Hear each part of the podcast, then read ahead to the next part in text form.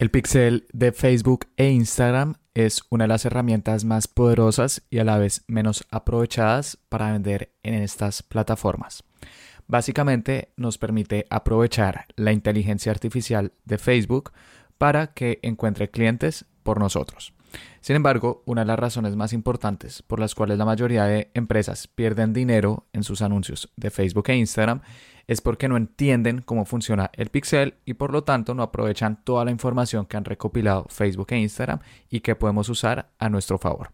Es por eso que en este episodio te voy a explicar cómo configurar el pixel de Facebook e Instagram para que rastree las acciones adecuadas en tu página web y de esta forma tus campañas sean mucho más rentables.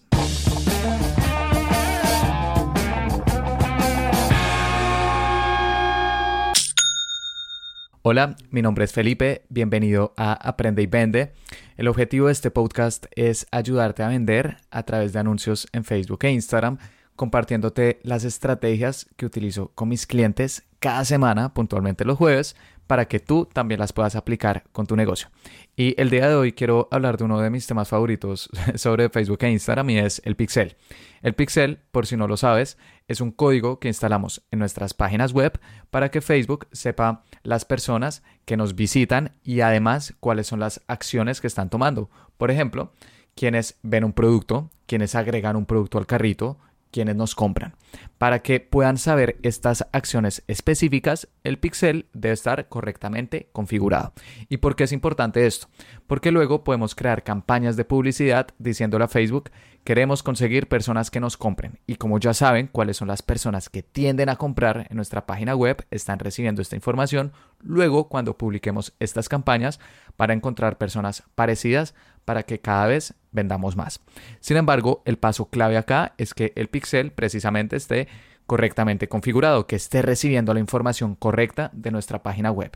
Y mm, en mi día a día, cuando asesoro empresas o cuando trabajo directamente con empresas, uno de los errores más comunes es que precisamente el pixel no está correctamente configurado. Muchas empresas lo tienen instalado y de hecho instalarlo es muy sencillo Puedes buscar cómo instalar el pixel de Facebook, no sé, en WordPress, en Shopify, en PrestaShop, en Wix, la plataforma que tengas. Y hay infinidad de tutoriales muy buenos, pero no muchas tienen correctamente configurado el pixel. Facebook está recibiendo información, pero no la información adecuada.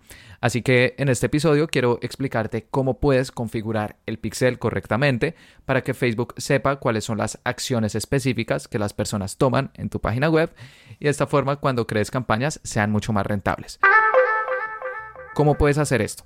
Primero tienes que ingresar a business.facebook.com, la cual es la plataforma para hacer anuncios que venden en Facebook e Instagram.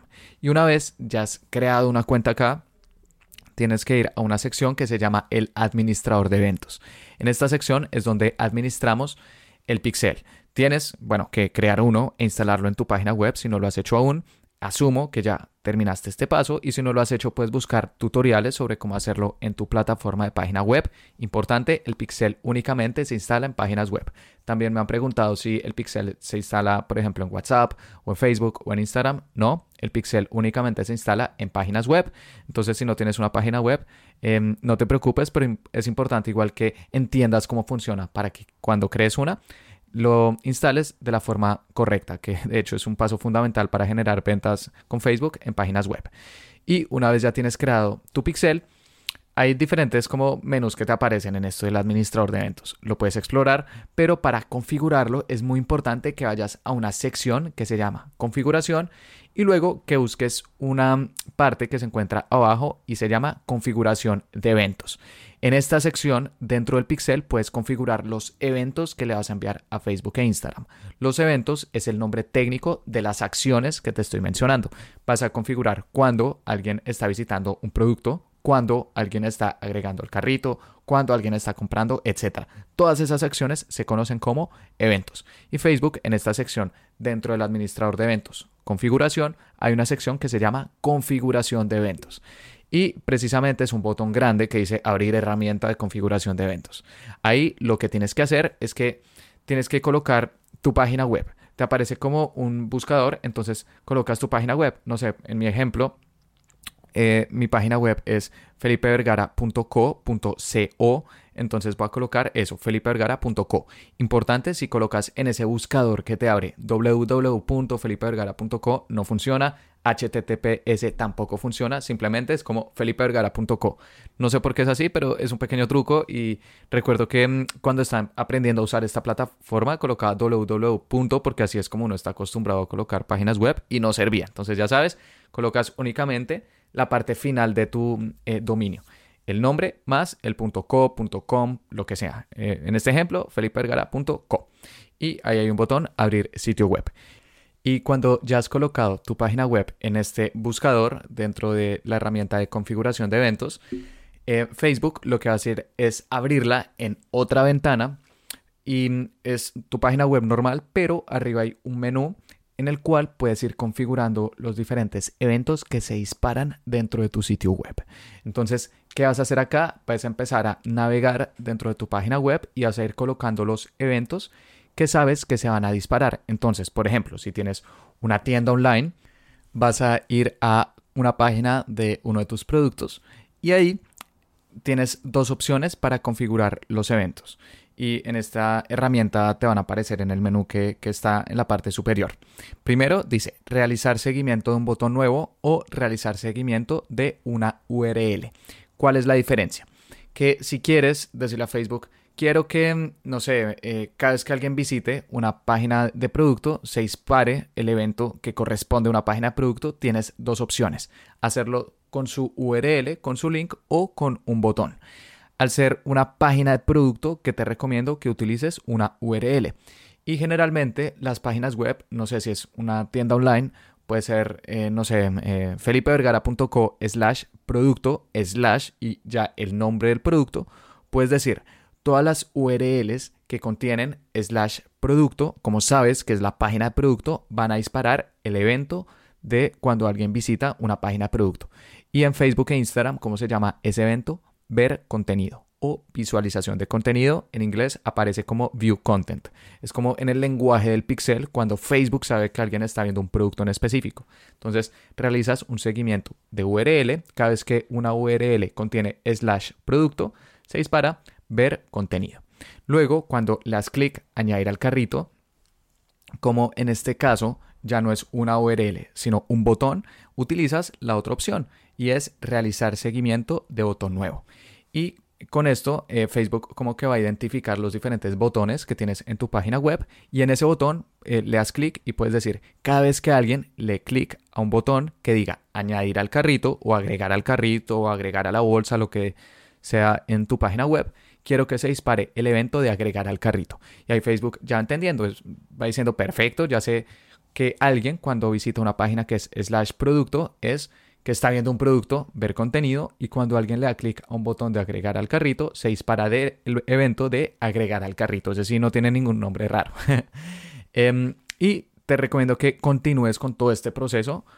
Eh, siguiendo el paso a paso normal que las personas hacen cuando te van a comprar. Entonces, cuando ya vas a la pantalla de pagos, generalmente es un link que es como slash checkout. También puedes usar la opción de realizar seguimiento de una URL y le colocas a Facebook que cada vez que alguien visita un link que diga slash checkout, está iniciando un pago. Ese evento se llama iniciar pago y ahí Facebook ya sabe que alguien está cerca de comprarte, está en el checkout.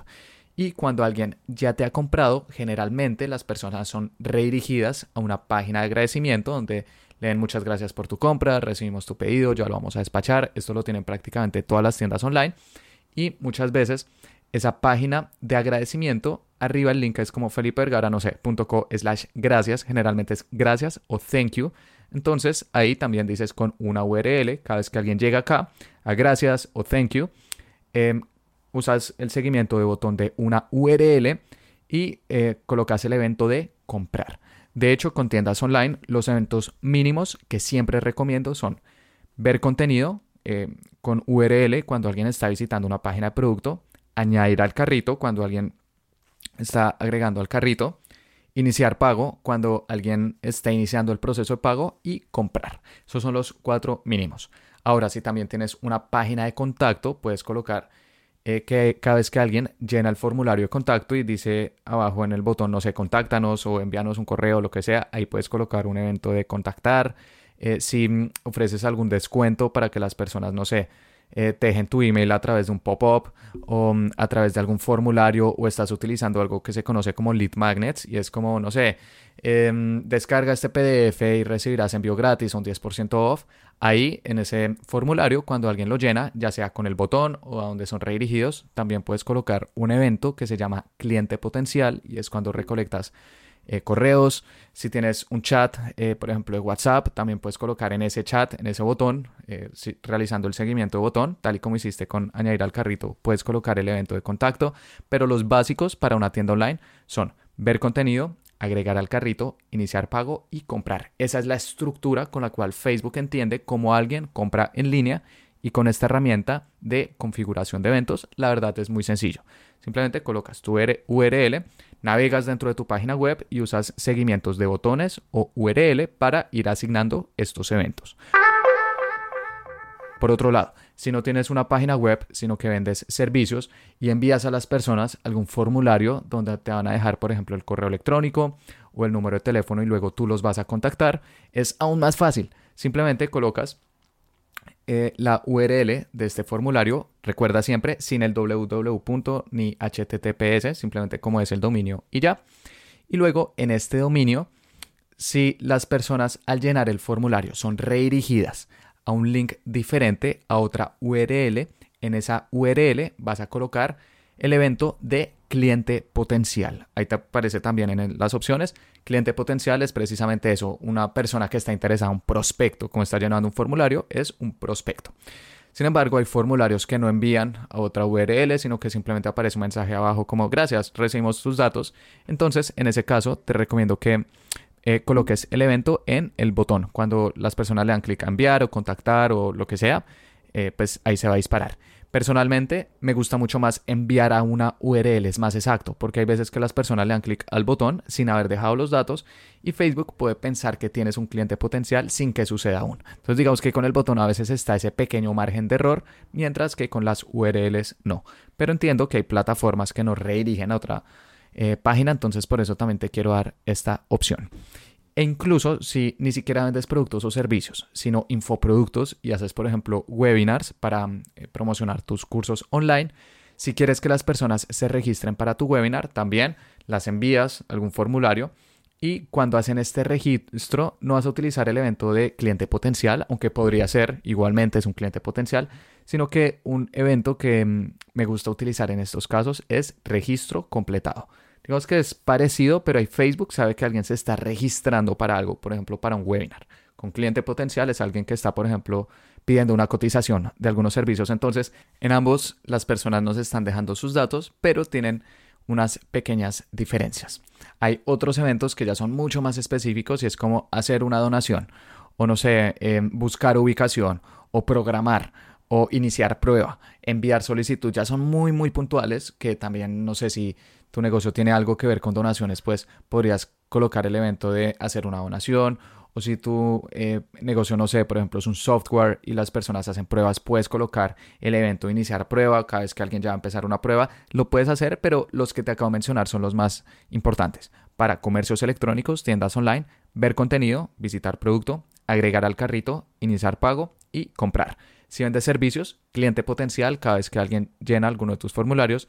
Y si vendes infoproductos, eh, registro completado, cada vez que alguien se registra para alguno de tus webinars. Si quieres ver todos los demás eventos, te recomiendo que visites una página que se llama especificaciones de los eventos estándar del Pixel. Si colocas eso en Google, te va a aparecer un artículo en el cual vas a poder ver todos los eventos que Facebook tiene disponibles y si hay alguno más puntual que pueda aplicar para tu negocio, también lo puedes instalar muy fácilmente con esta herramienta de configuración de eventos, que una vez más aparece en la sección de administrador de eventos dentro de Business Facebook y luego seleccionas tu pixel, configuración y configuración de eventos. Ahí puedes hacer todo lo que eh, te expliqué el día de hoy.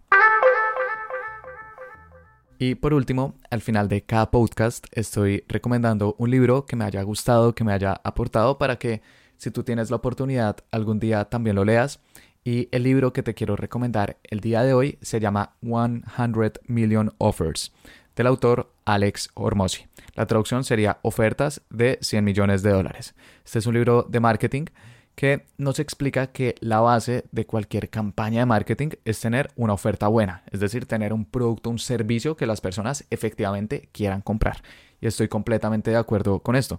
De hecho, hay un dicho y es el marketing puede hacer crecer tu negocio, pero no puede salvar tu negocio. Es decir, si tienes un producto o servicio bueno, claro, puede hacer crecer tu empresa, pero si esa base, esa oferta que le estás dando a las personas no la quieren, no importa al final cuánto invirtamos, al final vamos a terminar siendo rentables porque marketing es una forma de amplificar algo que sabemos que resuelve una necesidad de nuestros clientes. Y precisamente esto es algo que nos explica cómo hacer el autor de este libro. Nos explica cuál es el paso a paso que él sigue para crear ofertas que son tan buenas que las personas se van a sentir estúpidas diciendo que no. de hecho, él dice, em, tu oferta debería ser tan increíble que alguien que diga que no prácticamente debería sentirse estúpido. O sea, es algo que debería ser casi que un sí evidente. Obviamente si le estás hablando a un público en específico. Y nos muestra, bueno, cuál es la metodología que él sigue. Yo personalmente soy bastante escéptico con todos los libros que son como, eh, no sé, cómo vender millones de dólares en X tiempo, o no sé, o sea, cada vez que veo un libro, especialmente emprendimiento marketing, que promete una cifra de dinero en específico, eh, no me gusta leerlo, siento que hay muchos gurús al respecto, pero este es un libro que ya me habían recomendado antes. También investigué al autor antes de leer este libro. Yo eh, personalmente cuando voy a leer de negocios me gusta investigar a los autores para asegurarme que mm, no viven de vender cursos sobre cómo hacer empresas, sino que efectivamente han tenido empresas y lo que voy a leer ya ha sido probado antes.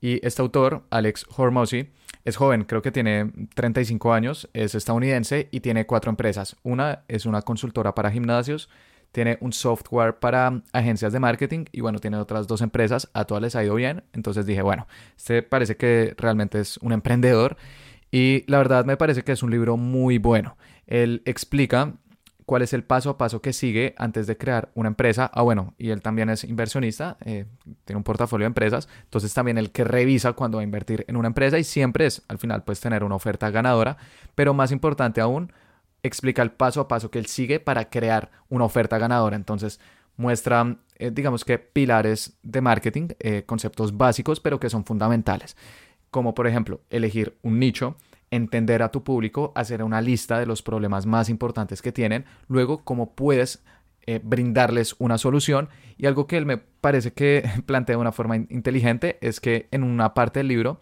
él dice, escribe en una hoja de papel cuántos usos puede tener un ladrillo. Entonces yo eh, cuando vi esto dije, bueno, un ladrillo puede usarse para construir, para sostener cosas, etc.